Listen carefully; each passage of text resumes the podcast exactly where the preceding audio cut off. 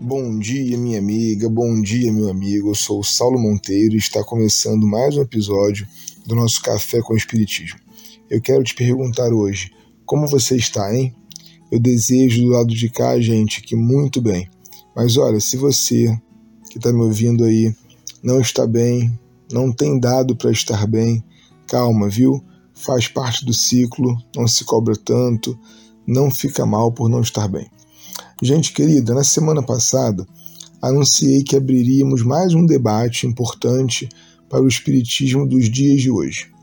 É sobre saber se o Espiritismo é ou não uma revelação, e em seguida localizá-lo, socialmente falando, em um lugar que lhe seja possível desempenhar o papel que originalmente foi pensado para ele. Mas esse estudo terá alguns capítulos, episódios, e por hoje a nossa missão é especificamente lembrar o que é historicamente uma revelação. A área da ciência que estuda a construção do conhecimento humano chama-se epistemologia, que é o estudo crítico dos princípios, das hipóteses e dos resultados das diversas ciências, com a finalidade de determinar seus fundamentos lógicos, seu valor, sua importância objetiva. Hoje a conhecemos mais como teoria do conhecimento, e existe uma unanimidade de que o ser humano adquire conhecimento através de suas experiências no mundo, no controle da natureza, na descoberta de leis que aplica à sua sobrevivência e à construção da sociedade. Mas também existem saberes menos científicos e mais populares, que a ciência valoriza também em sua teoria do conhecimento.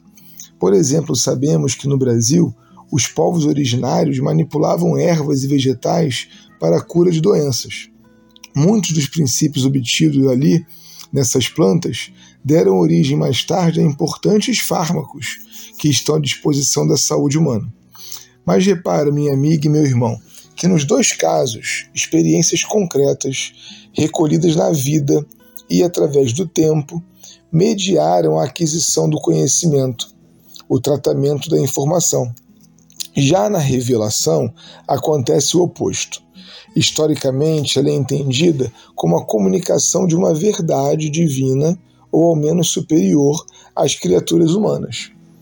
Ela pressupõe também uma certa dose de confiança e obediência, pois o ser humano é pequeno e falível, e a informação vinda de Deus comunica o perfeito, o acabado.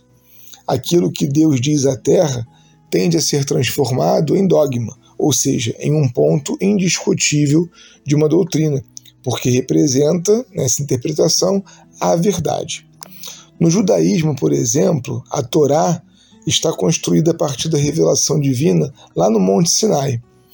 Para quem segue essa religião, a palavra de Deus foi anotada e ele se revelou ao seu povo.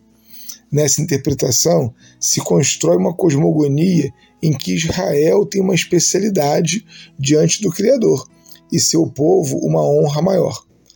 No cristianismo ocidental, a participação de um revelador humano que traz a manifestação da vontade divina fica ainda maior do que no caso de Moisés, para os judeus. Agora, Jesus é o próprio Deus encarnado, que vem trazer sua palavra de salvação diretamente aos humanos. Quem a entende e segue tem sua alma salva. A revelação ali, gente, se faz carne, morre na cruz e legitima que sofrer as dores da vida leva aos céus. É um recado muito revelatório. Deus desce dos céus para definir um procedimento de viver. No islamismo, no confucionismo, no taoísmo e mesmo nas admiráveis culturas africanas há sempre um revelador, humano ou espiritual, que dita as normas e aponta como se faz para viver de acordo com uma ética, moral ou ao menos na direção da felicidade, da paz de espírito. E todas essas são o que, minha gente querida? Religiões, isso mesmo, religiões. Aquela tal epistemologia do início é sobre como aprender com a ciência. Religião é sobre como aprender com Deus. Trazendo esse recorte histórico para o Espiritismo, em qual desses dois perfis você acha que nos encaixamos melhor? A chamada doutrina espírita possui um método de construção do conhecimento? Esse método é humano? Ou ao contrário, o Espiritismo é produto de informações reveladas e elevadas também, superiores, que comunicadas à Terra encerram debates, ditam verdades e definem uma moral a seguir. Se a sua opinião aponta para um espiritismo construído aos poucos como processo, você está falando de ciência. O espiritismo é uma ciência? Se sua opinião vai ao encontro da verdade revelada, a doutrina espírita é para você uma religião. O espiritismo é uma religião? Bom, hoje o dia foi para fazer algumas perguntas e propositalmente não respondê-las. Queria combinar com a irmã e com o irmão que me ouvem nesse momento que tentassem, como dever de casa, responder a essa pergunta. Deus revelou as leis espíritas e a verdade está posta?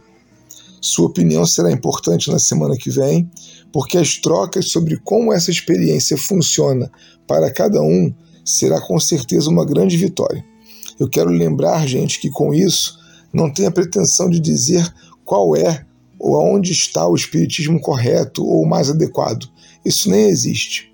Ele será para você o que você estiver precisando que ele seja e está tudo bem.